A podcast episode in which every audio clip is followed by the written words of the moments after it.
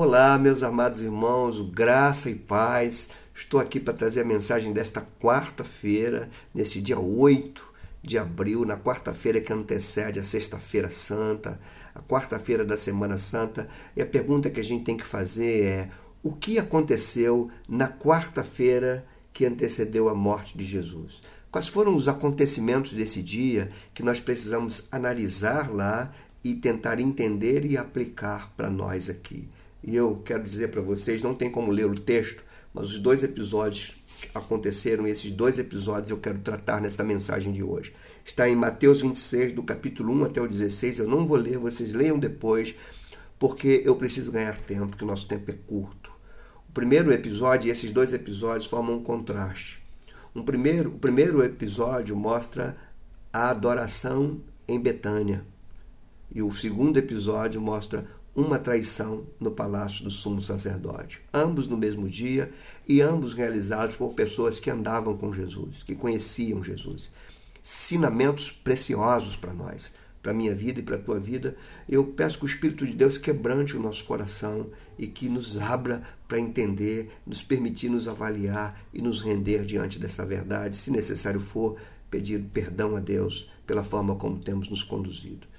O primeiro episódio de adoração foi feito por Maria, que era irmã de Lázaro, irmã de Marta. Ela quebra um vaso de alabastro com um perfume caríssimo, derrama sobre a cabeça, sobre o corpo de Jesus. Os discípulos ficam espantados com aquilo, impressionados, porque algo de muito valor estava sendo derramado. Principalmente Judas fica muito indignado com aquilo, porque ele era interesseiro, ele era traidor. E nessa atitude de Maria a gente vê adoração, renúncia, reconhecimento do verdadeiro valor e, sobretudo, a quebrar daquele vaso apontava para o corpo moído de Jesus na cruz. E aquela atitude passageira apontava para uma atitude eterna. Por outro lado, no palácio dos sumos sacerdotes acontecia o oposto. Ao invés de adoração, um pacto de traição. E nesse pacto de traição a gente vê, primeiro, um ato de rejeição ao autor da vida, ao bem maior, ao príncipe da paz. Segundo, um ato de ambição por aqueles que só pensam em si mesmos dentro da sua religiosidade vazia, covarde, hipócrita, mentirosa. Terceiro, era um ato de profunda covardia, porque envolvia, além de tudo, um ato de injustiça. Covardia com aquele é, que não merecia, injustiça por dar aquilo a alguém que só veio trazer salvação. Diante disso, meus amados irmãos, algumas lições são preciosas para nós. A primeira delas, a gente precisa entender com esses dois episódios que em volta de Jesus sempre haverá corações puros e corações interesseiros, aqueles que estão puros de alma e aqueles que estão com interesses carnais, humanos, passageiros, terrenos e que são abomináveis diante de Deus. Segunda lição: em volta de Jesus sempre haverá adoração e traição. Adoração que simboliza a entrega por tudo que ele é, e a traição que significa a rejeição por aquilo que queriam que ele fosse e ele não foi. Sempre haverá aqueles que adoram e aqueles que traem. Joio e trigo estarão juntos. Terceira lição: em volta de Jesus sempre haverá aqueles que abrirão mão de tudo por ele e aqueles que abrirão, abrirão mão dele para conseguir tudo o que acham que podem.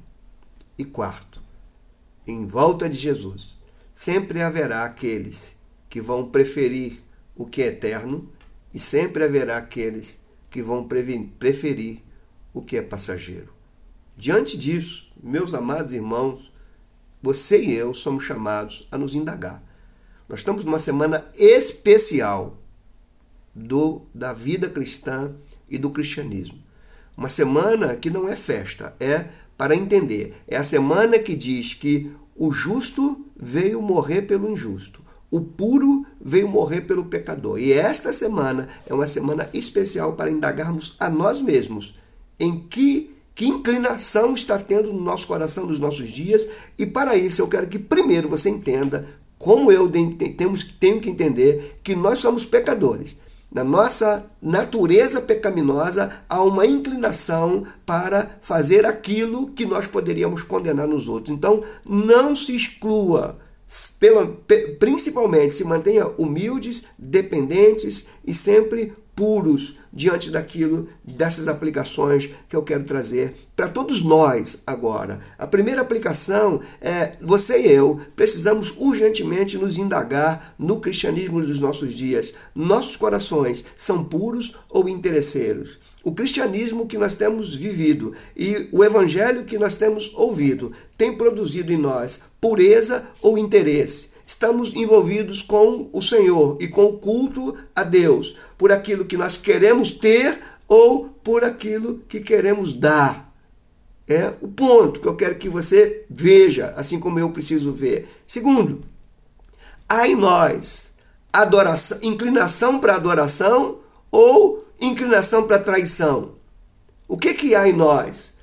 Aquele adorador que adora a Deus mesmo sem ter nada ou somos aquele que vamos traí-lo e rejeitá-lo por não termos aquilo que queríamos ter?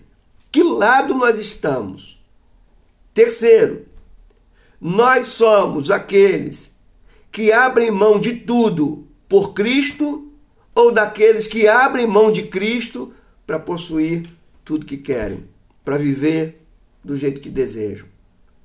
E por último, o que nos impulsiona o que é eterno ou o que é passageiro.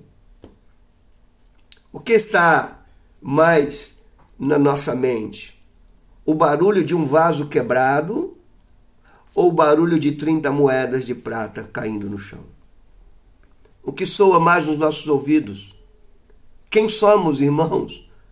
O Espírito Santo de Deus está nos chamando para avaliar a nossa alma, a nossa mente o nosso coração. E só nos resta uma coisa: nos render a Ele e falar: Senhor, tenha misericórdia de nós. Não permita que entremos pelo caminho do interesse, da traição, do querer tudo e do querer o que é passageiro. Que estejamos sempre no caminho da pureza, da adoração, do abrir mão de tudo e de desejar o que é eterno. Senhor, seja com nossas vidas nesta quarta-feira. Como diz Davi no Salmo, sonda-nos e vê se há em nós algum caminho mau e guia-nos pelo caminho eterno. É a nossa oração no nome do teu filho Jesus. Amém.